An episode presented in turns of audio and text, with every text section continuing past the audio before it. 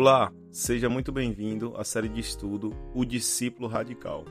A série de estudo é baseada no livro do reverendo John Stott, onde ele ensina os cristãos a serem maduros e equilibrados em uma geração onde cada vez mais os absolutos de Deus têm sido relativizados. Então, seja muito abençoado com essa série e que ela te ensine para a vida.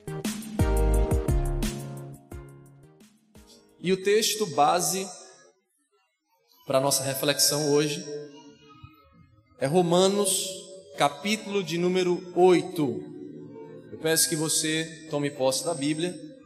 Romanos 8, do verso 28 ao 29. Todos abriram?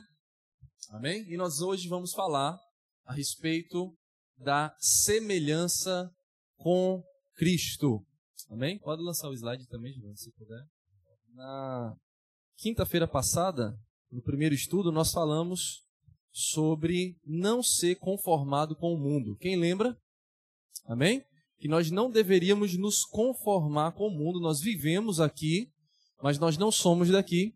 E por isso nós não devemos nos adequar ou nos conformar com aquilo que o mundo fala. Nós precisamos viver a nossa vida sem nos moldar nos valores contrários à palavra de Deus. Porém, a Bíblia não somente nos ensina que nós não devemos nos moldar, mas também existem vários ensinamentos na palavra do Senhor daquilo que nós devemos fazer ou daquilo que nós devemos ser, tá bom? Não somente não ser, mas principalmente aquilo que nós precisamos ser.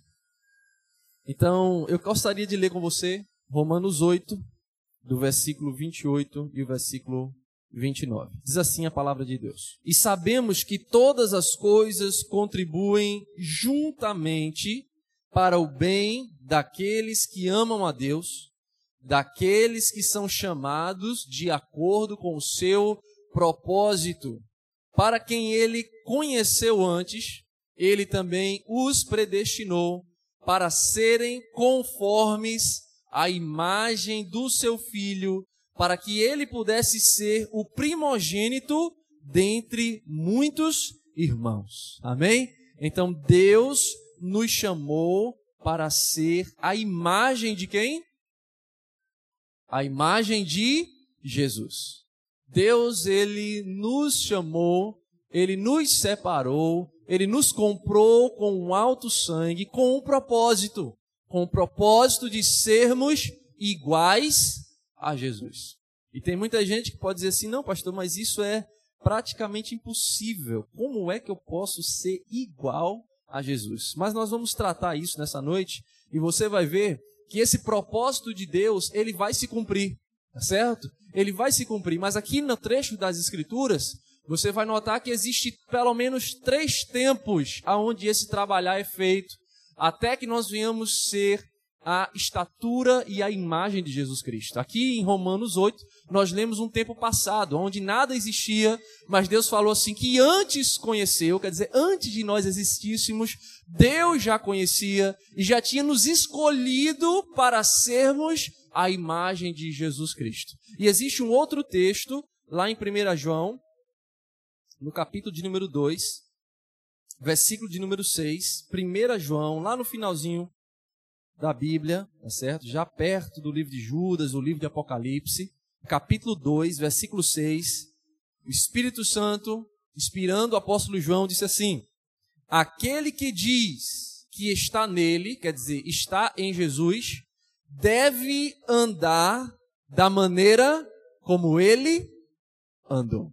Então você nota que eu e você, como filhos de Deus, fomos chamados para ser iguais a Jesus. Andar da mesma maneira como Jesus andou. O propósito e o desejo de Deus para cada um dos seus filhos é esse: é que nós venhamos a nos tornar a semelhança de Jesus Cristo. Agora, o que significa ser parecido com Jesus? O que é que você entende quando eu digo que Deus nos chamou para ser a cópia e a imagem de Jesus. O que é que você entende com isso? O que é que significa ser semelhante de Jesus? Semelhante a Jesus ou parecido com Jesus. que áreas da tua vida, qual a dimensão da tua vida que você pode manifestar essa semelhança de Cristo? Em todas? Amém.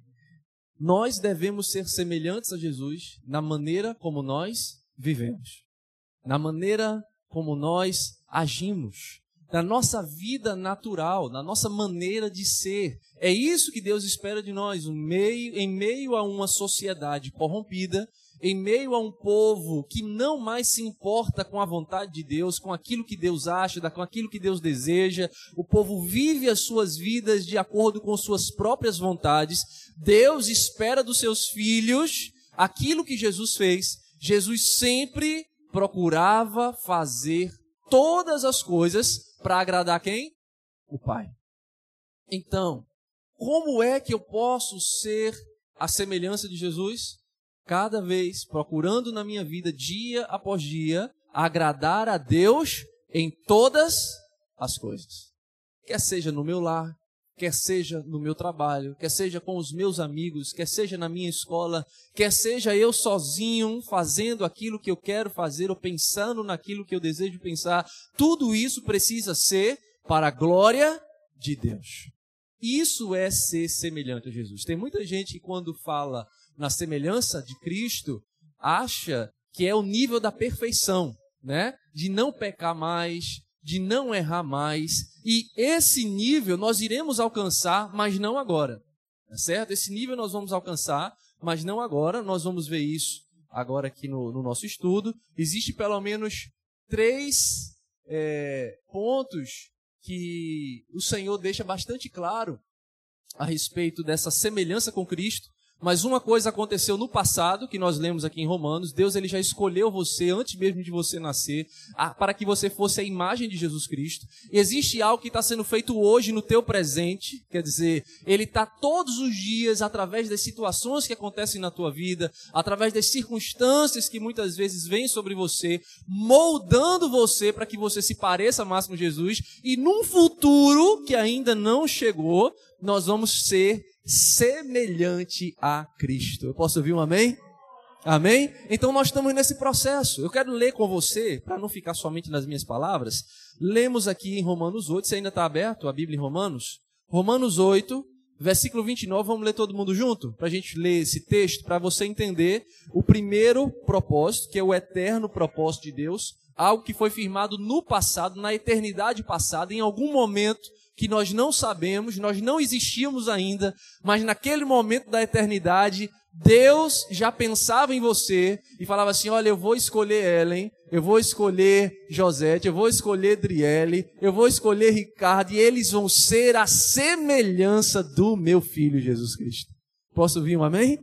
Amém? E aqui em Romanos 8, 29, vamos ler todo mundo. A gente já leu, mas eu quero que você leia comigo. Vamos ler juntos?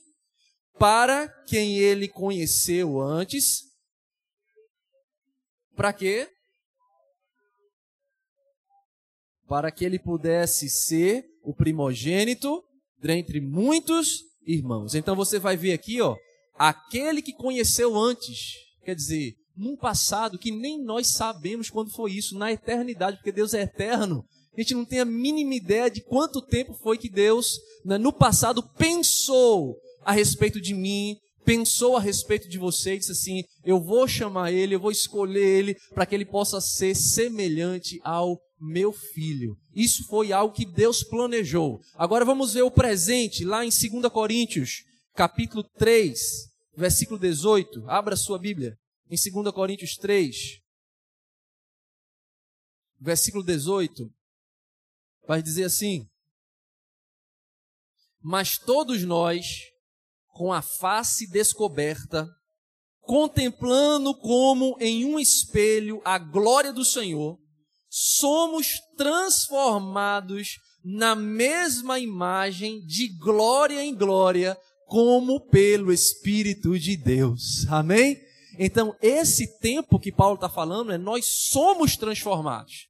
Ele está falando no presente. Quer dizer, Deus planejou que você fosse a imagem de Jesus, quando ele pensou em você, ele já tinha planejado que você fosse a imagem de Jesus Cristo. E hoje, quando você veio à existência, na tua vida, na trajetória dos anos que ele mesmo já tem determinado para você, ele está transformando você dia após dia, com tudo aquilo que tem acontecido na tua vida, os acontecimentos difíceis e os bons, aquele que você acha que é maravilhoso e aqueles que você acha que não deveria ter acontecido, todas essas coisas cooperam para o bem daqueles que amam ao Senhor, daqueles que são chamados pelo seu propósito. Aleluia! E qual é o propósito de Deus? Que você venha ser a imagem de Jesus Cristo. Então, tudo aquilo que acontece na nossa vida tem um propósito. Propósito de você se parecer mais com Jesus. Amém? Por isso que tem um outro versículo que diz: em tudo, por quê? Essa é a vontade de Deus em Cristo Jesus para convosco. Porque qual é a vontade de Deus? Que nós venhamos ser a imagem de Jesus. Então, tudo o que acontece na nossa vida, quer seja de bom ou de ruim, é para moldar a nossa vida à imagem de Jesus Cristo. Então, Deus fez um plano lá no passado, quando Ele olhou para mim para você, antes mesmo de existir, e falou assim: Eu vou criar ele, eu vou criar ela, para que eles possam ser igual a Jesus Cristo. E aí, quando a gente vem à existência, em pleno século 21, estamos nós aqui, nessa vida, nessa labuta, nessa batalha, e nós estamos aqui dia após dia sendo moldado por essa vida, pelas circunstâncias e pela própria mão de Deus para nos parecer mais com Jesus. E aí, mesmo assim, nesse processo, nós ainda não conseguimos ser totalmente como Jesus. Você concorda comigo? Mas Deus está trabalhando. Você também concorda comigo? Amém?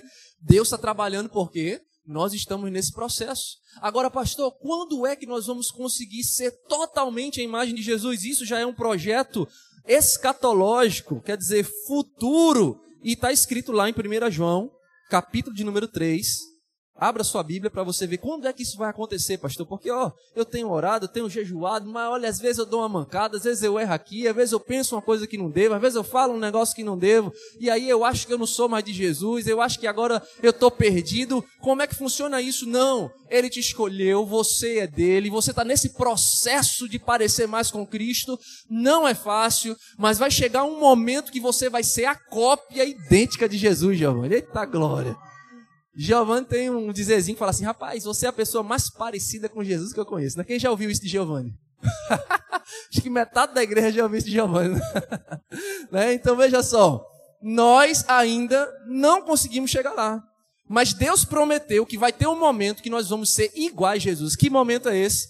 1 João, capítulo 3, versículo 2, vai dizer assim: Amados, agora nós somos filhos de Deus. Mas ainda não se manifestou o que nós vamos ainda ser. Mas nós sabemos que quando ele aparecer, nós vamos ser semelhantes a ele. Oh glória! Porque nós iremos vê-lo assim como ele é. Que coisa maravilhosa. Ele está dizendo assim: olha, quando ele voltar, quando ele aparecer e quando nós olharmos para ele, nós vamos ser transformados e vamos ser igualzinho a ele. Aleluia! Sem tirar e sem colocar, vamos ser as cópias de Jesus. Olha que coisa linda e maravilhosa. Né? Mas enquanto esse plano de Deus, que é um plano perfeito, que você acabou de ver comigo, começou numa eternidade passada, lá num passado que a gente não tem a mínima ideia de quando aconteceu, quando ele pensou e arquitetou todo esse plano, no presente, essas situações que você tem vivido, muitas vezes essas dificuldades que você está passando, e às vezes você fala assim, mas meu Deus, por que isso está acontecendo comigo? Meu Deus, mas por que essa situação está vindo sobre a minha vida, mas entenda uma coisa: nós somos muitas vezes forjados à imagem de Jesus pelo fogo. Você entende isso? Tem uma parábola e um, um, um, um entendimento que o Senhor nos traz na palavra do Senhor. Na verdade, não me recordo agora se é parábola, mas é um entendimento que o Senhor nos traz através das Escrituras, que fala a respeito do ourives, do ouro que trabalha com ouro e com a prata. E ele põe esses elementos aonde para purificar? no fogo. Ele coloca isso dentro do fogo para que o fogo possa separar as impurezas do material que realmente é importante e valioso. Assim somos nós. Muitas vezes o Senhor permite as provações, o fogo das provações, mas não para nos matar, mas para permitir que as impurezas que existem dentro de nós possam ser separadas e que nós possamos refletir cada vez mais a imagem de Jesus Cristo. E se você for sincero com você mesmo, você vai notar que hoje você é quem você é por conta de tudo o que você passou. Sim ou não? Sim. Hoje, você é a pessoa que é por conta de todas as coisas que você passou. E você pode olhar para você hoje e dizer assim, pastor, mas eu não gosto do que eu vejo. Eu sou isso, mas eu não gosto do que eu estou vendo. Então, deixa eu te dar uma boa notícia: a obra ainda não acabou. você, a obra de Deus em você não acabou ainda não, então não fique triste não vai ficar perfeito, oh glória! Vai ficar lindo, igual Jesus, mas só quando a obra acabar. Amém? Você ainda está no processo. Você ainda está sendo transformado de glória em glória, como a gente leu aqui em 2 Coríntios. Vai chegar o um momento de você não precisar mais de absolutamente nada, mas esse momento ainda não chegou. Enquanto esse momento não chegar, você está no processo de ser a imagem de Jesus Cristo. Tá bom? Então não desista no caminho, não pare no caminho. Tá certo? Olha para a pessoa do lado e diz assim: não desista no caminho. Diga aí, diga para ela aí. Ô oh, glória.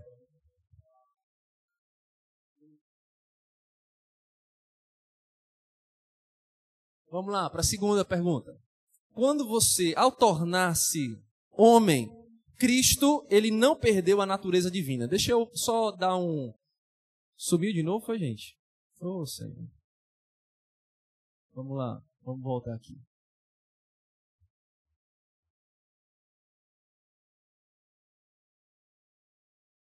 Pronto. Quando Cristo ele tornou-se homem, ele não perdeu a natureza divina. Eu vou parar aqui. O estudo não é sobre isso, mas eu preciso falar isso, tá? Porque tem muitas pessoas que acreditam que Jesus era somente um homem, mas Jesus não perdeu a essência de Deus. E aí é onde está a beleza de tudo. Tá certo? Porque a Bíblia diz que, mesmo sendo Deus, ele não teve por usurpação ser igual a Deus. Quer dizer, ele abriu mão de um direito que era dele. Ele abriu mão para estar aqui e padecer tudo que eu e você padecemos. Porém, ele não perdeu a natureza divina. Ele simplesmente abriu mão do direito mas ele continuava sendo Deus, tá bom? Então existe muitas, muitas, é, alguns evangelhos que pregam o contrário, né? Dizendo que Jesus era um pedaço de homem, um pedaço de Deus, era como se fosse uma mistura, né? Uma coisa que a gente não sabe nem explicar direito não. Ele era Emanuel. O que significa a palavra Emanuel? Deus conosco. Amém? Então não tem isso de ser metade, metade, não. Era Deus conosco. O próprio Deus caminhando sobre a terra no meio dos homens. Agora ele abriu mão desse direito para ser e padecer tudo aquilo que eu e você padecemos. Então Cristo, ele não perdeu a natureza divina, mas ele abriu mão de ser tratado como Deus. Veja lá em Filipenses para você ter esse entendimento bem claro, tá certo? Não quero que você fique confiando somente no que o pastor fala. Eu quero que você olhe para a Bíblia e veja isso escrito aí nas Sagradas Escrituras. Filipenses, capítulo 2, do versículo 5 ao 8, vai dizer assim: Que haja em vocês a mesma mente que houve também em Jesus Cristo. Aí veja o versículo 6 agora. Que sendo em forma de Deus, não teve por usurpação ser igual a Deus. Mas ele se fez sem reputação e tomou sobre si a forma de um servo e fez-se semelhante a homens. E achado na forma de homem, ele se humilhou e foi obediente até a morte e a morte de cruz. Gente, isso aqui é muito forte. Imagine você sendo Deus você abrir mão de tudo e começar a viver uma vida de dificuldade, de privação, de provação, abrindo mão do melhor que ele tinha. Ele abriu tudo isso para nos dar o ensinamento, para estar conosco e para nos ensinar como devemos fazer, porque Deus nos ensinou para ser cópias de Jesus. Foi assim que a gente começou o nosso estudo. Não se perca no estudo e você vai entender tudo. Então, se ele sendo Deus, abriu mão do seu direito por nós, Deus também nos chama para sermos exatamente como ele. Muitas vezes precisamos abrir mão de certas coisas para poder manifestar Jesus. Sim ou não? Quantas vezes nós já abrimos mão de algumas coisas somente para que o nome de Deus fosse glorificado através das nossas vidas? Quantas vezes nós deixamos de responder algumas coisas para pessoas que mereciam ouvir poucas e boas para que o nome de Deus fosse glorificado? Para que as pessoas pudessem olhar para nós e ver, rapaz, tem alguma coisa diferente nessa pessoa. Quantas vezes nós já passamos por isso e, e Jesus, ele fez exatamente isso. E aí nós olhamos para o outro homem que Deus formou com sua mão, que foi Adão. Adão caminhou no caminho exatamente oposto. Não é verdade? A Bíblia diz que Deus criou Adão à sua imagem e à sua semelhança. Mas aí, quando a serpente veio e fez aquela proposta a Adão, qual foi a proposta da, da, da serpente? Você, se você comer desse fruto, você não vai morrer e você vai ser igual a quem? igual a Deus. Ó, ó o caminho oposto. Jesus era Deus e abriu mão. Satanás veio e disse assim: nada, faça isso para você ser Deus. E Adão foi, caiu ali naquela conversa, com o intuito e o propósito de ser igual a Deus. Gente, agora reflita comigo aqui. Por que a gente tem tanta dificuldade em imitar Jesus, ou em imitar Jesus, e temos tanta facilidade em imitar Adão? A gente quer dar uma de Deus. Sim ou não? Quando eu digo isso, não é que a gente está querendo que as pessoas adorem a gente, não é, não é nesse sentido que eu estou falando. Estou falando no sentido da gente querer resolver tudo, a gente faz tudo, a gente pode tudo, tudo é do meu jeito, tudo é da nossa forma. Tudo... Isso é Deus, isso é Deus. e a gente quer ser Deus. E como é difícil fazermos com Jesus, que poderíamos fazer, mas abre mão e diz assim: Deus, seja feita a tua vontade. Você já parou para pensar nisso? Nós ficamos sempre, Driele, lutando para ser igual a Adão. A gente fica querendo andar no caminho de Adão. Queremos ter a usurpação de ser igual a Deus, de controlar a vida, de mandar nas pessoas, de fazer as coisas do nosso jeito. A nossa vida tem que acontecer as coisas do jeito que a gente quer, na maneira que a gente quer. Se não for, a gente fica aperreado. Se Deus não responder da forma que eu quero, eu não quero mais Deus. E a gente começa agora a querer ser Deus. Foi o que Adão e Eva fizeram. Mas aí Jesus vem para falar assim: ei, não repitam o que os pais de vocês fizeram. Olhe para mim e seja igual a mim. Aleluia. Abra mão e simplesmente diga: Deus, seja feita a tua vontade, assim na terra como ela é feita nos céus. É isso que Deus está esperando dos filhos. Agora preste atenção e faça uma reflexão nessa noite. Será que é isso que nós temos feito? Porque para sermos a imagem de Jesus, nós precisamos fazer isso. É Deus, eu abro mão das minhas vontades e peço, faça-se a tua vontade na minha vida. Aí tem muita gente que diz assim, pastor, mas eu tenho medo de fazer essa oração. O que será que Deus vai fazer na minha vida? Né? Eu tenho medo de falar isso para Deus, que é isso. Não, eu prefiro orar e dizer, Deus, olha, eu quero assim, eu quero assim. Eu, não, eu, eu ainda não tenho coragem de dizer, Deus, seja feita a tua vontade. Eu digo, sabe o que? Isso é a maior besteira do mundo. Me perdoe a sinceridade. Sabe por quê? A Bíblia diz que os pensamentos do Senhor são mais altos do que os nossos pensamentos. Assim como os céus estão elevados da terra, os pensamentos de Deus são muito mais elevados que os nossos pensamentos. Pensamentos de paz e não de mal, para nos dar o fim que nós desejamos. Olha que coisa tremenda. Amém? Mas a gente fica preso na mentalidade de Adão e Eva. Nós ficamos presos na mentalidade de Adão e Eva, ao invés de abrirmos mão disso, dizer: Deus, eu quero viver os sonhos de Deus para a minha vida. Eu quero viver os projetos de Deus para a minha vida, porque esses projetos são bons, perfeitos e agradáveis. Amém? Então, por que a gente luta tanto e reluta tanto em seguir os passos de Jesus? Só quem sai perdendo somos nós. Está vendo todos esses medos que muitas vezes nos impede de fazer essa oração de rendição como Jesus fez. Né? Jesus foi lá, orou, quando ele estava ali, né, na, naquele momento tão angustiante, a Bíblia diz que ele suou sangue, ele chorava, ele orava, ele disse, Pai, se possível, passa de mim esse cálice, mas aí no final da oração diz, mas se não for possível, seja feita a tua vontade. A vontade de Deus, por um momento, foi extremamente difícil, mas ao terceiro dia ele ressuscitou e hoje ele está à direita do Pai, olhando para a gente aqui nessa noite, ó. Eita glória, será que a vontade de Deus foi boa? Foi perfeita. Hoje está ele lá maravilhoso, entronizado e os anjos lá, santo, santo, santo. Eita glória. Agora, se ele fosse trocar isso pelo que ele queria, ele não teria alcançado a glória que hoje ele tem. E isso também se aplica para a nossa vida. Aquilo que Deus tem planejado para mim e para você é muito maior do que aquele pequeno sonho que você está se agarrando sem querer abrir mão dele.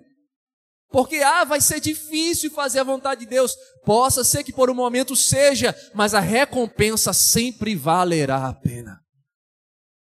Sempre valerá a pena. Amém? Diga aí para o irmão, vai valer a pena, irmão. Diga para ele aí. Oh, glória. Aleluia. Amém? Vamos lá para o terceiro ponto. Um aspecto que vai se relacionar com essa semelhança de Jesus Cristo é o serviço. Todas as vezes que nós somos cada vez mais parecidos com Jesus, a gente se entrega no servir. A gente vai querer servir mais a Deus e servir os outros. E um exemplo mais fascinante dessa atitude de Jesus foi aquele exercício que Jesus fez naquela última ceia. Quem lembra que Jesus fez na última ceia? Ele lavou os pés dos discípulos, né? E aqueles irmãos que são um pouco mais curiosos vão saber e vão se lembrar que aquela ação de Jesus, ela era exclusiva para escravos, certo? Não era qualquer pessoa que fazia aquilo. Aquele serviço ali era um serviço de um escravo. O dono da casa, os convidados, ninguém iria fazer aquele serviço, não. Aquele serviço era para um, um subalterno, um serviçal. As pessoas iriam simplesmente ficar sentadinhas ali na ceia e o escravo ia vir com, a, com, com aquela bandejinha lavando o pé, né? Ou na entrada, na verdade, na entrada, antes de chegar, quando eles chegavam ali, sentavam, entravam, lavavam os pés. Isso era uma honra. E quem fazia serviço eram os escravos. Mas Jesus foi lá e ele fez um serviço que ninguém queria fazer. Ninguém queria fazer. Ele foi lá e deu o exemplo de fazer aquilo que poucos estavam dispostos a realizar. E esse ensinamento de Jesus, ele é muito forte, tá certo? Porque nós sabemos que é, o, o escritor aqui, John Stott, eu vou ressaltar essa partezinha vermelha, se vocês não conseguem enxergar lá, eu vou ler aqui para vocês. Isso aí é uma parte do livro, nós estamos fazendo esses estudos em cima do livro O Discípulo Radical, né, para os nossos irmãos que chegaram hoje e não acompanharam o estudo passado. Tudo isso a gente está extraindo de um livro, tá certo? É um livro, O Discípulo Radical, do reverendo John Stott. E lá na página 27, ele vai dizer assim: olha, não devemos considerar nenhuma tarefa simples ou humilhante demais. Eu achei esse trecho muito forte. Sabe por quê? Porque nós, como pessoas, às vezes, nós não queremos nos submeter a fazer algumas coisas. Porque a gente acha que é humilhante. A gente acha que é como se a gente. Né, por que eu tenho que fazer isso? Por que isso sobra para mim? Por que fulano faz aquilo, aquilo, aquilo outro e eu tenho que fazer isso, isso e isso? Porque se nós nos sentimos humilhados em realizar alguns serviços. Só que aí Jesus vem, aleluia, naquela ceia e fala assim: Olha, eu estou fazendo o pior dos serviços. Está vendo um serviço que ninguém quer fazer? Eu me submeto a fazer para a glória de Deus.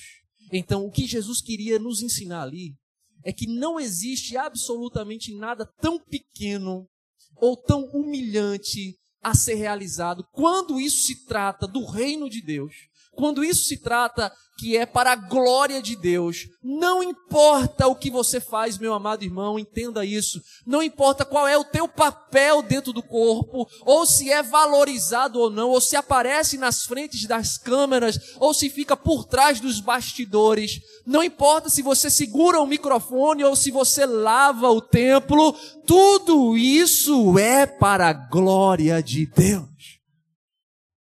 Não existe nada que você faça que seja humilhante demais quando você faz para Deus. É isso que Cristo quis nos ensinar naquele lava-pés.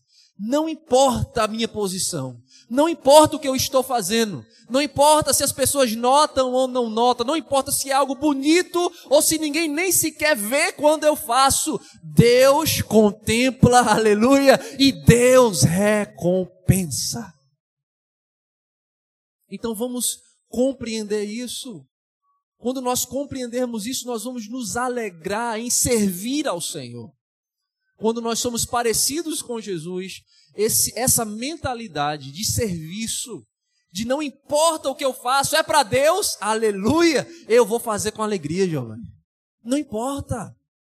Eu estou lá na frente do Ministério Acolher recebendo as pessoas, eu estou alegre porque eu faço isso para Deus. Eu estou aqui tocando um instrumento, eu faço alegre, por quê? Porque eu estou fazendo para Deus. Eu vim aqui no sábado sem ganhar nada, vim lavar essa igreja. Aleluia, eu estou fazendo para o Senhor. Você entende?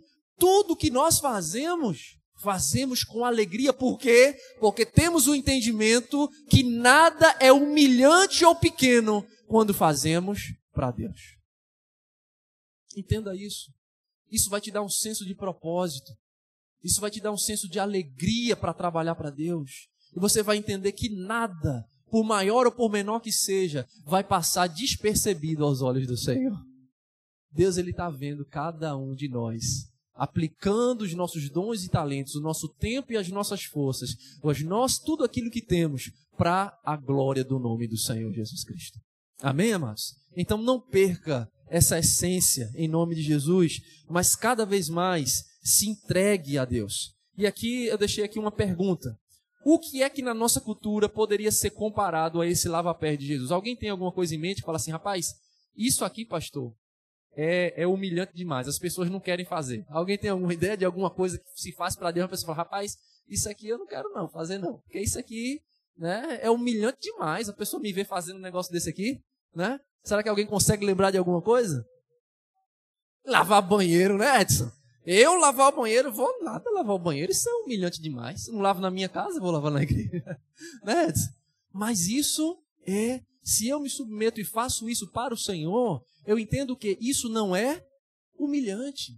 Isso não é humilhante. Tudo que eu faço nunca vai ser desconcertante quando eu faço para Deus. É para Deus, eu vou fazer com alegria. Amém?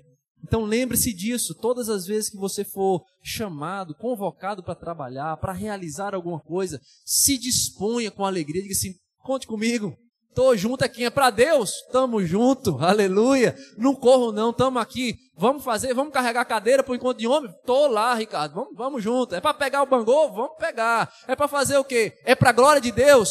Vou fazer para glória de Deus, amém? Esse é o entendimento que nós temos que ter. E quando nós fizermos isso, o nome do Senhor será glorificado. Amém? Vamos aí para o ponto 4. Ponto 4 diz assim: Na base do serviço está o amor. Você concorda comigo? Ixi, o pessoal não concorda comigo, não. Misericórdia. Você concorda comigo? Por quê? Porque veja só, eu só vou me dispor para trabalhar se eu amo. A gente só trabalha sem amor quando a gente ganha. Né? Eu falo, rapaz, eu não gosto não, mas peraí, quanto. Ah, eu vou, eu vou lá, eu vou fazer. Né? Assim, mas assim, se ganha, sem ganhar nada, a gente só faz se a gente ama. Não é verdade? Ninguém vai se submeter para trabalhar sem recompensa se você não amar. Nós só vamos trabalhar sem ganhar alguma coisa em troca se a gente ama. Veja como isso é sério. Então isso significa que na casa do Senhor, quando eu me disponho para fazer, eu estou demonstrando o que para Deus? Deus, eu te amo. Senhor, eu estou fazendo isso. Não tenho recompensa financeira nenhuma, mas eu faço porque eu amo o Senhor. Então a base do serviço é sempre o amor. Se você está fazendo algum tipo de serviço e você está desgostoso, amargurado, né, chateado, isso já demonstra que a base desse serviço não está sendo o amor. Não está sendo. Me perdoe a sinceridade. Se você está fazendo alguma coisa forçosamente, murmurando, reclamando, chateado, isso significa que você estava esperando alguma coisa com o que você está fazendo. Agora, quando eu não espero nada, eu faço feliz, alegre, sorridente. Por que eu faço isso? Porque eu amo o Senhor. Gente, isso é, isso é maravilhoso. Isso muda o nosso pensamento. Isso muda a nossa maneira de ser. Você entende? Quando nós começamos a entender que quando eu pareço com Jesus, eu vou fazer as coisas com alegria. Porque tudo que Jesus fazia para as pessoas, para aquelas multidões, para os doentes, nos endemoniados, ele fazia com alegria e por amor sem reclamar nenhum momento. Pelo contrário, a palavra do Senhor diz que Jesus olhava e tinha compaixão e ia ao encontro daquelas multidões e tocava e sentava e abraçava e pegava as crianças e botava no colo. Por quê? Porque ele amava. Ele não estava ganhando nada com aquilo, mas ele fazia porque ele amava. Então nós como filhos precisamos entender isso, tá certo? Veja aqui o que o John Stott fala lá na página 27 do livro dele. Ele diz assim: Olha, Paulo, ele está nos incentivando a ser como Cristo na sua morte, a amar com o amor do Calvário. Que tipo de amor foi o amor que Jesus demonstrou no Calvário? O amor sacrificial. Existem vários tipos de amor. Né? Quem sabe a gente não faz um outro estudo né? aqui na igreja para falar dos vários tipos de amor. Mas ali no Calvário, Jesus Cristo demonstrou o amor sacrificial. Quer dizer, aquele amor de renúncia, aquele amor de entrega, aquele amor que não mede esforços e nem limites. Foi isso que Cristo demonstrou ali. E como filhos que precisamos ser de Deus, que tem que ser iguais a Jesus, o Senhor nos convida a demonstrar o amor sacrificial, o amor de renúncia. Andar, vamos ler aqui o texto de Efésios para que você possa entender a pergunta que eu vou fazer aqui. Efésios capítulo 5, eu vou ler somente dois versículos, eu peço que você acompanhe comigo, certo? Efésios 5, o versículo 1 e o versículo 2 vai dizer assim: Sede, pois, seguidores de Deus, como filhos amados. E andai em amor, como também Cristo nos amou e se entregou a si mesmo por nós em oferta e sacrifício a Deus em cheiro suave. Então você vai notar aqui que Paulo ele está escrevendo para a igreja de Éfeso e convidando aquela igreja para ser seguidores de Jesus. Vocês vão seguir Jesus. E o que foi que Jesus fez? Aí ele fala no versículo 2: Jesus andou em amor. E ele andou em amor a tal ponto que ele se entregou por nós. Quer dizer, o amor sacrificial. Então, Paulo está convidando todos nós, como filhos de Deus e imitadores de Cristo, a termos o amor sacrificial. Então, quando Paulo fala aqui em andar em amor, ele está trazendo aquela ideia de continuidade. Quando eu digo eu estou andando, não é o que, é que você vai entender? Você não vai entender que eu estou parado. Você vai entender que eu estou em movimento. Diz assim, olha, eu estou andando para tal canto. Você fala, ah, o pastor deve estar caminhando lá até chegar lá. Você não vai achar que eu estou parado no meio da rua. Eu estou indo.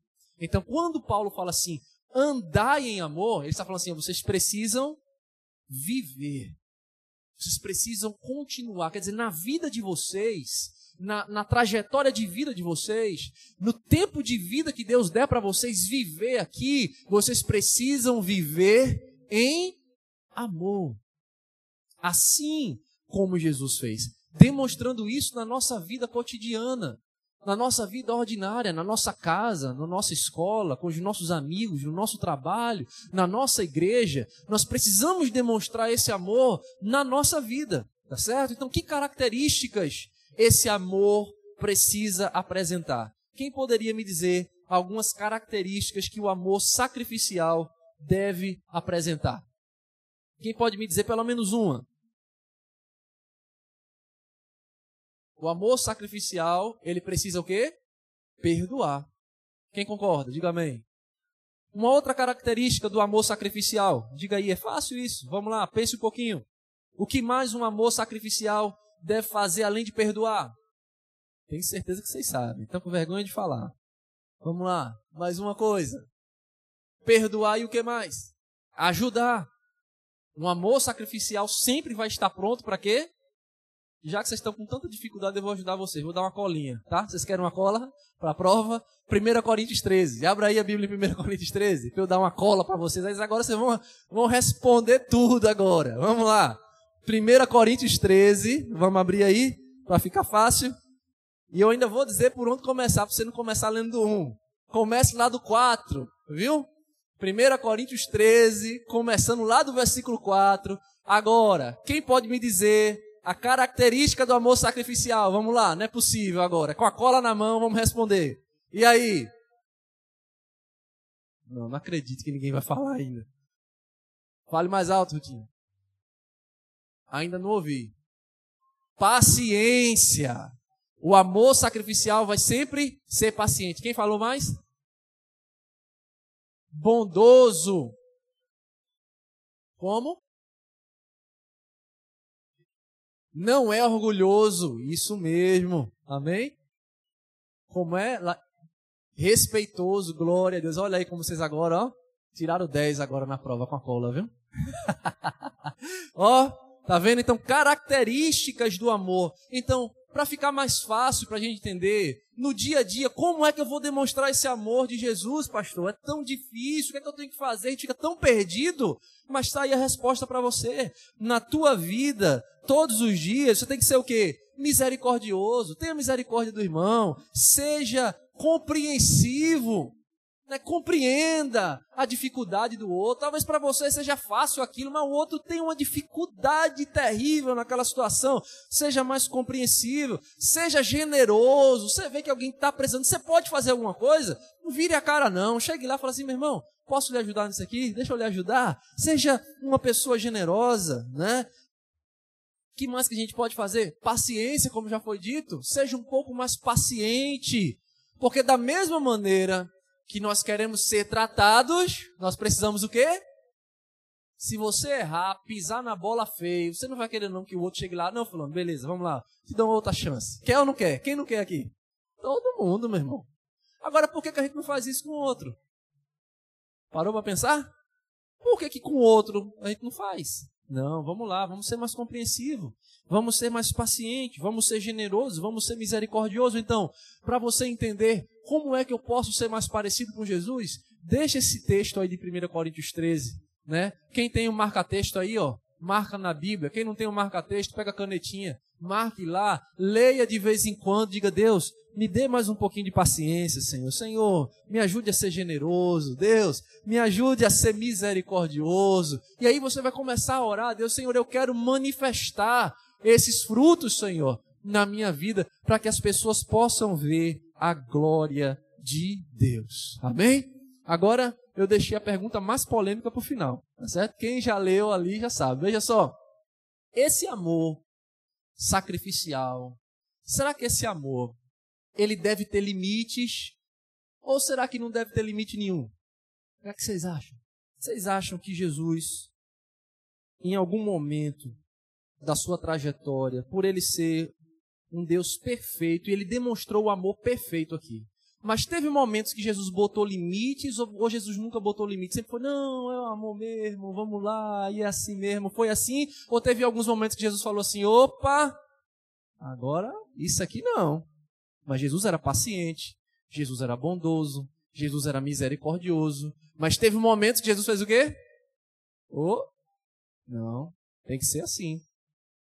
Naquele momento que todo mundo queria matar a mulher, Jesus foi lá, mostrou o amor. Agora depois Jesus falou o quê? Agora, filho, é o seguinte: vá, não faça mais. Então você vai ver que mesmo na necessidade da demonstração do amor, você também vai precisar colocar limites. E na verdade, deixa eu, deixa eu refazer essa frase, porque não somos nós que colocamos limites. É a própria palavra de Deus que põe limites. Pastor, eu estou em dúvida disso aí. Eu não sei se isso aí se encaixa muito bem, não. Tem certeza que tem limites? No mesmo texto. Deixa eu ver aqui que eu separei. Não, não é em Coríntios, não. Foi em Efésios. Vá lá em Efésios. Volte lá para Efésios. Se me ver aqui, gente, para não me perder, tá? Isso mesmo. Lá em Efésios, capítulo 5. E eu quero que você leia comigo algo aqui a partir do versículo de número 4. Efésios 5, versículo 4. Veja, você vai ver aí limites. Limites. Todo mundo abriu?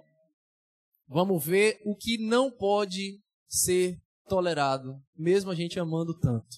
E devendo demonstrar o amor, que a Bíblia diz que nós somos devedores uns aos outros do amor não é verdade? Agora existem limites para tudo. E Deus, através do apóstolo Paulo, ele fala que, olha, nem imundícia, nem conversa tola, nem chocarrice, nem coisas que não convêm, mas antes deve haver ação de graças. Aleluia. Porque vocês sabem disso. Aí ele começa a falar aí também, ó, nenhum devasso, pessoa impura, homem avarento, pessoa idólatra, não terá herança nenhuma no reino de Cristo e de Deus. Aí ele fala no versículo 6: E que ninguém engane vocês com palavras vãs. Quer dizer, ah, não, mas é tudo amor, mas é amor e amor, e Deus é amor. Não deixe que ninguém engane vocês, porque essas coisas aqui vai vir a ira de Deus sobre os filhos da desobediência. Aí no versículo 7, Portanto, não seja participantes com eles. Tem limite ou não tem limite? Tem limite. Até o amor de Deus. Isso pode chocar muita gente, porque hoje em dia é ensinado o quê? Não, é amor, é amor, é amor, é só amor. Amor, amor, amor. E não tem problema, é amor, amor. Realmente é amor. E glória a Deus pelo amor de Deus. Porque se não fosse o amor de Deus, estávamos perdidos. Mas Deus falou que tem limites. Não abuse do amor de Deus. Diga, Giovanni. Giovanni, fala aqui no microfone. Posso sair aqui? Há quem mate por amor. Tá certo isso? Não. Né? Então, até no amor, tem limites. Não se pode fazer tudo em nome do amor. Tem limites por o amor. Tá certo? Então, até para o amor de Deus, sim. Se você quer morar com Deus, Deus lhe ama, ama. Só que é o seguinte, ele falou assim: essas coisas eu não aceito. Então, se você me ama, você vai guardar as minhas palavras e vai obedecer os meus mandamentos. Quem entendeu, diga amém. Amém, amados? Então, eu sei que é muito bom a gente ouvir falar do amor, mas é necessário a gente ressaltar isso. Para o amor também tem limites. Nem tudo pode ser feito em nome do amor. Como o próprio irmão Giovanni falou, deu um exemplo aqui muito claro. Tem gente que mata por amor, mas isso, é, isso é um absurdo. Em nome do amor matar, isso é totalmente absurdo, não é verdade? Da mesma forma como as pessoas tratam Deus, querem viver uma vida de prostituição, de bebedeira, de mentira, de, de roubalheira, e dizem, não, mas Deus é amor. Como assim, meu irmão? Por favor, me explique isso.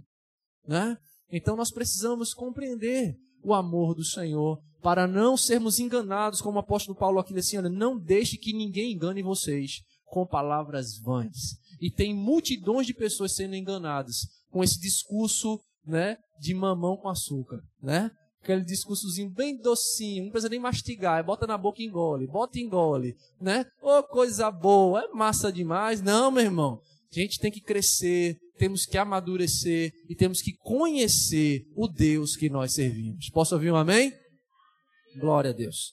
E vamos terminar. Quem está cansado? Eita glória. Olha, hoje eu podia demorar mais um pouquinho. Mas hoje a gente vai terminar. Né? Vamos lá. Vamos para o ponto. O ponto 5. Nós somos chamados à semelhança de Cristo também na questão do Vixe, Jesus. Pastor, por que, que você vai falar um negócio desse aqui? Pula esse ponto. Pula esse ponto. Não, não vou pular, não. Porque sabe por quê? Tem muita gente aí empacado nisso aí. Ó. E por que não, se a gente for sincero, por que não todos nós aqui nas nossas crises, né? Todos nós aqui, eu estou falando de mim até o último sentado lá. Não, até o último está em pé lá na porta, né? Nas crises a gente começa agora, né? Deus, como assim, Deus? Porque não estou entendendo. Eu? Não, mas por que isso? Né? Mas isso, a gente começa agora a falar um monte de coisa, né? Mas nós, quando fomos chamados para ser a imagem de Jesus, como você leu comigo lá no texto base que está em Romanos 8, nós fomos também chamados para ser como Jesus até na questão do sofrimento. Não foi somente nas coisas boas, não. Porque todo mundo quer morar no céu. Todo mundo quer a bênção de Deus. Todo mundo quer ouvir a voz de Deus. Tudo, todas as bênçãos que Jesus teve, todo mundo quer. Mas ninguém quer padecer. Mas Jesus sofreu. E Jesus sofreu mais do que todos nós juntos aqui. Ó. Juntar todos nós aqui. Todas as nossas dores e problemas que todo mundo tem aqui, junte tudo, não deu de Jesus ainda. E ele foi a pessoa que menos merecia sofrer. Quem concorda comigo? mas ele sofreu. Então, pensando assim, como é que eu e você, pessoas que erram tanto, cheio de defeito, cheio de mazela, como é que a gente não vai sofrer, meu irmão? Me diga. Que tipo de pensamento é esse? Eu quero entender na Bíblia, né? Deixa eu falar aqui para vocês. Veja aí. Abra sua Bíblia em 1 Pedro. Abra aí, por favor.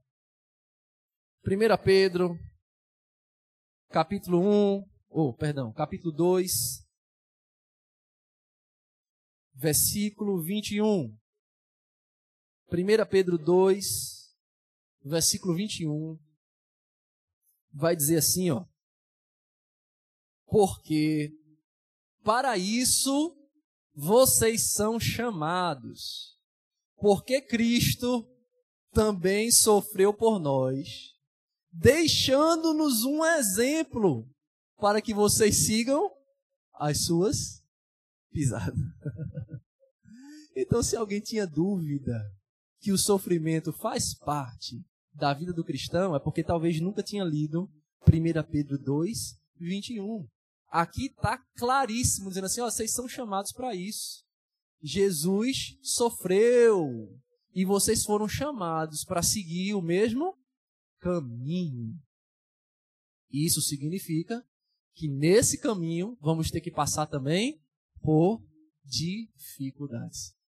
Por isso, como é, Giovanni? Dores e sofrimentos. Seremos provados nisso. E para você ver como isso é tão real, quem aqui tem passado por dores e sofrimento? Levanta a mão que eu quero ver. Vale as duas? Maiara já levantou as duas, não?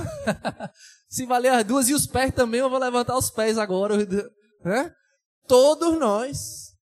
Então isso significa que isso é real.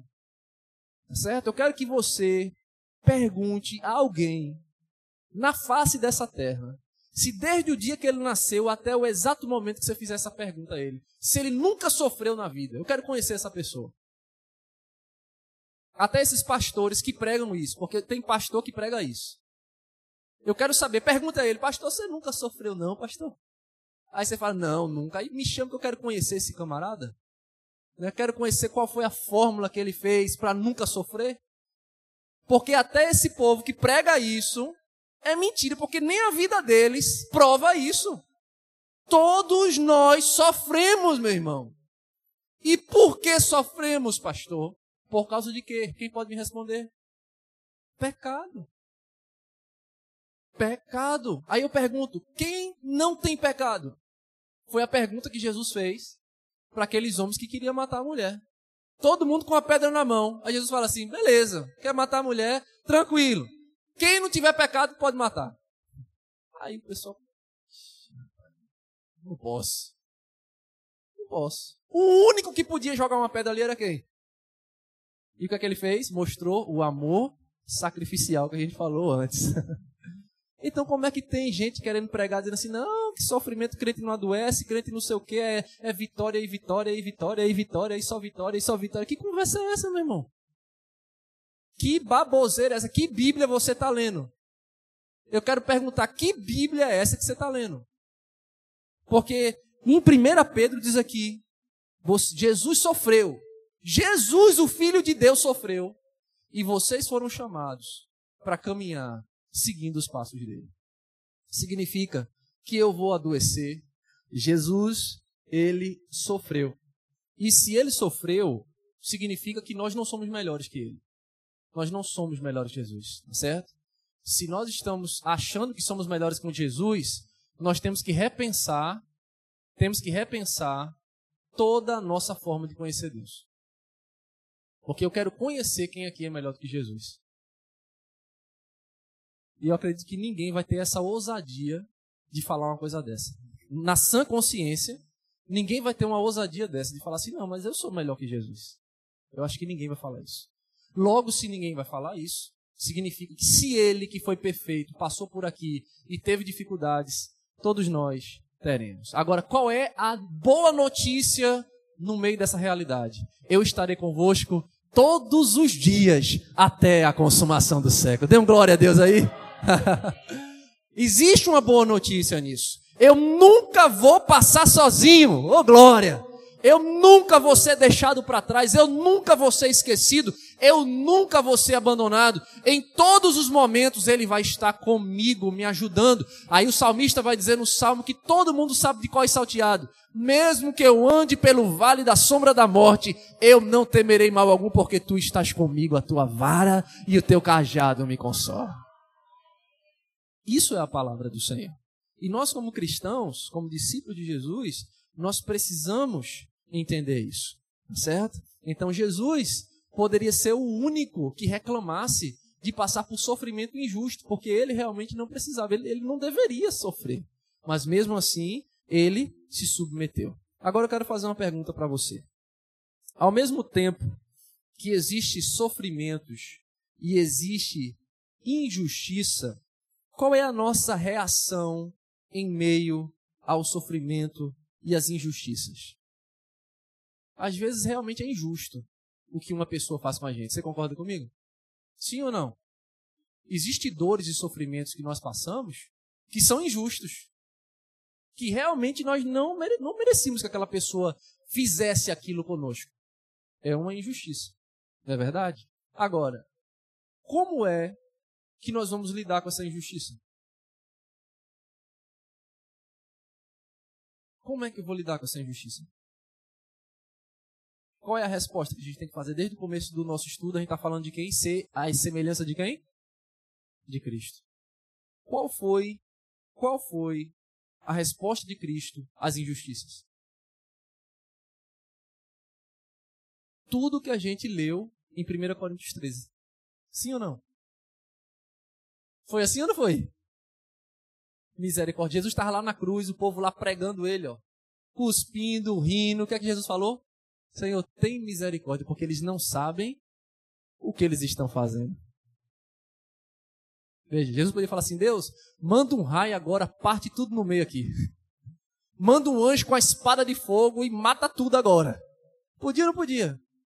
Mas o que foi que Jesus fez? Senhor, tem misericórdia desse povo. Eles não têm a mínima ideia do que eles estão fazendo. Essa foi a resposta de Cristo. Aí você pode falar assim, ah, pastor, não acredito. Aí os caras vão sair tudo de boa na história. Vai sair todo mundo agora de bonzinho na história? Não, eu não vou deixar um negócio desse não. Me diga uma coisa. Aquele povo, é claro que a gente não sabe, mas se a história tivesse terminado ali, sem arrependimento, e Jesus tivesse feito aquela oração, tinha tudo saído de bonzinho? O que, é que tinha acontecido com aquele povo? Tinha ido para onde? Você acha que o sofrimento apaga? Tá de bom tamanho? O que é que poderia ser pior do que isso? Nada. Nada que você possa infligir a alguém pode ser pior do que o juízo que Deus está guardado para o dia do juízo. Nada que você faça, nenhuma palavra que você diga, nenhuma ação que você faça achando que vai magoar, pisar ou dar o troco, nada se compara ao que está reservado por Deus no dia do juízo para quem morrer vivendo uma vida dessa forma. Diga misericórdia. Por isso que você não tem que se preocupar se as pessoas vão sair de bonzinho ou isso, daquilo, sabe por quê? Porque é Deus que dará a recompensa. E a recompensa do Senhor naquele dia, meu irmão, se não houver arrependimento, se não houver mudança, é terrível. É terrível. Por isso que eu e você não precisamos nos preocupar. O que nós precisamos fazer é obedecer e seguir os passos de Jesus. Amém? É, é o que nós precisamos fazer. Coloque tudo nas mãos do Senhor. Deixe que Ele vai dar a paga a cada um. A Bíblia diz que a vingança é minha, diz o Senhor. Quer dizer, quem tem que se vingar por nós não somos nós mesmos. Nós temos que colocar na mão do Senhor, Senhor, tu viu o que aconteceu? Fez isso comigo, o Senhor está na tua mão. Está aqui. E você deixa que é o próprio Deus que vai trazer vingança na situação. Você não vai precisar mover um dedo, você não vai precisar melar suas mãos, você não vai precisar se rebaixar nada. O próprio Deus fará justiça como ele mesmo achar que deve. Quem entendeu, diga amém. Amém, amados? Glória a Deus. Então vamos agora para o último ponto. Tá certo? Vamos aí. Me ajude aí, Giovanni. Ponha, ponha no ponto 6, por favor, que aqui acho que acabou a bateria. Ponto 6, para nós terminarmos o nosso estudo dessa noite. De acordo com o pastor John Stott, outra área que nós devemos buscar a semelhança de Jesus é a missão. É a missão de Jesus. Segundo John Stott, no texto de João 17 e 18, no texto de João 20 e 21, nós nos deparamos com a grande comissão. E eu vou ler aqui agora um trechinho da, do livro de John Stott, que diz assim no versículo, no, na página 28. A versão da grande comissão, registrada no Evangelho de João, é uma instrução para que a missão dos discípulos se assemelhasse à de Jesus. Quer dizer, todo discípulo de Jesus tem a mesma missão de Jesus. Certo? Todo mundo que foi chamado para fazer parte da família de Deus tem a mesma missão de Jesus Cristo. E é claro, entenda para que ninguém fale assim: ah, pastor, eu vou morrer para salvar os outros. Eu não estou falando sobre isso. Eu estou falando da questão salvífica, salvadora, porque isso somente Jesus podia fazer. Ele era o único sem pecado que podia morrer para que todos nós aqui pudéssemos alcançar a salvação de Deus. Eu estou falando a respeito do trabalho, a missão dele, do que ele fazia quando caminhava nessa terra. Toda aquela missão de Jesus é a nossa missão também. O que? Ajudar os pobres, amparar os órfãos e as viúvas, orar pelos enfermos, pelos endemoniados, pregar o evangelho do reino de Deus. Era isso que Jesus fazia quando caminhava nessa terra. E todos nós precisamos ter também a mesma missão de Jesus Cristo. Quem concorda? Então, se você achava tá? Porque existem algumas pessoas que acham, ah, pastor, mas olha, mas eu não sei falar, eu não sei fazer, eu não sei não sei o quê, e todo mundo bota uma desculpa para isso, uma desculpa para aquilo, saiba de uma coisa, você não tem desculpa. Se você é discípulo de Jesus, você precisa caminhar nas pisadas de Jesus. Amém? Diga, Jamão. Pastor, tem um texto em 2 Coríntios 5,17, né, que a gente usa muito esse texto isolado, né? mas ele tem a ver com o que estamos falando aqui agora. Eu queria compartilhar com os irmãos para a edificação da igreja. Diz assim: Portanto, se alguém está em Cristo, ou seja, aquele que nasceu de novo pelo Espírito, é uma nova criatura. As coisas antigas já passaram e eis que surgiram coisas novas. Tudo isso provém de Deus que nos reconciliou consigo mesmo por meio de Cristo e nos deu o ministério da reconciliação. Há quem pense que ministério é cargo na igreja. Na verdade, ministério é serviço para a igreja de Deus e não templo, igreja de Deus. ministério não é cargo na igreja, é serviço para a igreja. Ele diz: ministério da reconciliação. Ou seja, Deus em Cristo estava reconciliando consigo o mundo, não levando em conta os pecados dos homens, e nos confiou a mensagem da reconciliação, o evangelho, né? Ele nos, nos confiou a mensagem da reconciliação. Verso 20: Portanto, somos embaixadores de Cristo. É como se Deus estivesse fazendo o seu apelo. Eu quero só trocar aqui o seu ultimato. Deus estivesse fazendo o seu ultimato por nosso intermédio. Por amor a Cristo suplicamos, reconciliem-se com Deus. Então esse é o nosso serviço para o mundo, dizer: arrependam-se e creiam no evangelho. Amém? Esse é o nosso serviço. Foi isso que Jesus fez ou não? Jesus veio disse: é chegado, né? João Batista veio, é chegado o reino de Deus. Jesus veio, estabeleceu o reino e falou assim: olha, é preciso que vocês acreditem que eu sou o caminho, eu sou a verdade, eu sou a vida, ninguém vai ao Pai a não ser por mim. Então, esse ministério que estava em Jesus, como Giovanni acabou de ler no texto, foi confiado a quem agora? A nós. E nós agora que somos esse representante. E nós agora fazemos esse papel que Jesus fez quando estava aqui. Agora nós clamamos para o mundo e falamos assim: arrependam-se, porque breve, breve o Senhor vai retornar. Amém?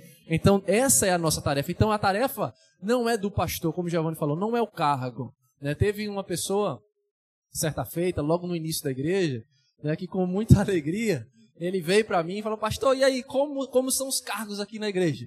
Quais são aí as hierarquias? Eu falei, irmão, eu posso fazer assim, eu posso ter o título disso para fazer aquilo. Irmão, é o seguinte, aqui todo mundo, o que, é que você quer fazer? Ah, eu quero fazer. Pode fazer. Mas que título eu tenho? Não, não tem título nenhum, agora você pode fazer. De boa, tranquilo, irmão. Você quer o quê? Quer dirigir o culto? Não, pode dirigir o culto. Tem título? Não, não tem título. Para que título? Todos nós devemos servir ao reino de Deus sem absolutamente título nenhum, né? Tem muita gente às vezes que fica é, perguntando por que, que eu não fico pedindo que as pessoas me chamem de pastor, porque meu nome não é pastor, meu nome é Tiago, né? Meu nome é Tiago, então por que tem que me chamar de pastor? Né? Tem gente que chama pelo respeito, eu entendo, né? Tem gente até que tem dificuldade de, de falar, né? Tiago, porque pelo respeito, eu entendo isso, é até da nossa cultura, né? Eu também, quando vejo pessoas mais velhas, eu tenho o costume de chamar de senhor, né? Já foi a cultura que eu tive, que eu fui ensinado assim, então nós entendemos isso, mas nós não precisamos ter que obrigar as pessoas a nos chamar por títulos, tá certo? Porque não, são, não é isso que vai nos distinguir, é o nosso serviço ao Senhor. Todos nós aqui temos algo a ser feito no reino de Deus. Quem entende isso, diga glória a Deus. Amém? Todos nós aqui, eu e cada um de vocês, e nenhum aqui é melhor do que o outro, mas cada um tem algo específico a fazer. Eu tenho que fazer o que vocês não podem fazer. E vocês têm que fazer o que eu também não consigo fazer. E juntos nós instituímos o reino de Deus sobre a terra. Quem pode dar uma glória a Deus? Amém? É assim que precisa ser. Amém, amados?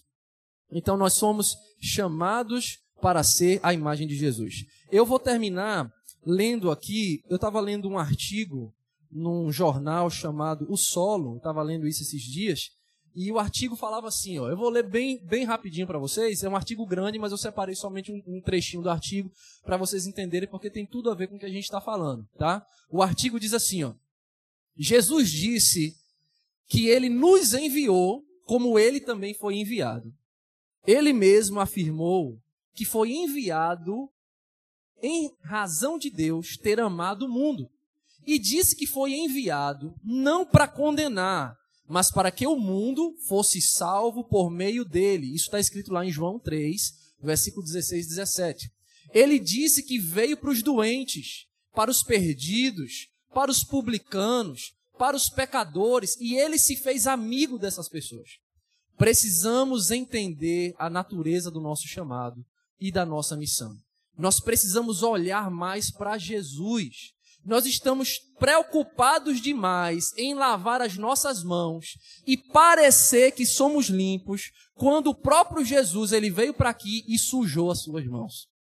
Entregou-as para serem furadas por amor de nós. Se nós entendermos adequadamente a natureza do nosso envio, nós iremos parar de apontar o dedo e ofereceremos mais as nossas mãos. Que artigo forte, né? Eu fiquei matutando com isso muito tempo, viu? E eu li, eu li, eu reli. E isso é o chamado nosso. Ao invés de estarmos apontando o dedo, nós precisamos estender as mãos. Foi isso que Jesus fez. Amém? E através de nós, o mundo verá a presença de Cristo. Através de você, dia após dia, sendo moldado à imagem de Jesus Cristo. Não vai ser de um dia para a noite, vai ser dia após dia, de pouquinho em pouquinho, o Senhor vai moldando em você a imagem de Jesus Cristo. Quem foi abençoado nessa noite? Quem não vai perder o próximo? Ih, acho que só metade vai vir, Giovanni. Quinta que vem. Mas amém, né? Pelo menos metade vem. Glória a Deus. Nossos visitantes sejam muito bem-vindos. Eu vou terminar somente com algumas citações. Giovanni, a primeira citação é do próprio livro do John Stott, na página 31, que diz assim: Olha, o propósito de Deus é nos fazer como Cristo. E a forma como ele faz isso é nos enchendo com o seu Espírito Santo. Amém? A outra citação é uma, uma citação de Tomás de Kempis, do livro Imitação de Cristo, que diz assim: Quem me segue não anda em trevas. Isso aí, na verdade, é o texto bíblico que está lá em João 8,12. Mas Tomás de Kempis diz assim: olha, são essas as palavras de Cristo que nos exortam a imitar a sua vida e os seus costumes, se verdadeiramente quisermos ser iluminados e livres de toda a cegueira do nosso coração. Seja, pois, o nosso principal empenho meditar sobre a vida de Jesus Cristo, certo? E a última citação é de William Temple, e ele fala assim: Não adianta me dar uma peça de Hamlet ou do Rei Lear e me dizer para escrever alguma coisa parecida, eu não vou conseguir. Shakespeare podia fazer isso, eu não posso. E não adianta me mostrar uma vida como a de Jesus e me dizer para viver como Jesus, eu não vou conseguir. Jesus era capaz, eu não era. Porém, se o gênio de Shakespeare pudesse vir morar em mim, então eu iria conseguir escrever peças como ele. E se o Espírito de Jesus pudesse vir morar em mim, então eu poderia viver uma vida como ele. Amém? Que coisa maravilhosa, né? Então, sozinhos, não vamos conseguir ser igual a Jesus mas o Espírito de Deus que mora em nós nos capacitará para ser igual a Jesus Cristo. Posso ouvir um amém? Eita glória! Então nós vamos lutar até conseguir. Diga aí pro irmão, lute até conseguir. Diga para ele aí. Amém? Fique de pé. Eu quero orar por você e a minha oração é que essa igreja tenha muitos discípulos radicais de Jesus. É o que eu tenho orado. Amém? Muito obrigado por nos ouvir. Deus te abençoe e até o próximo estudo.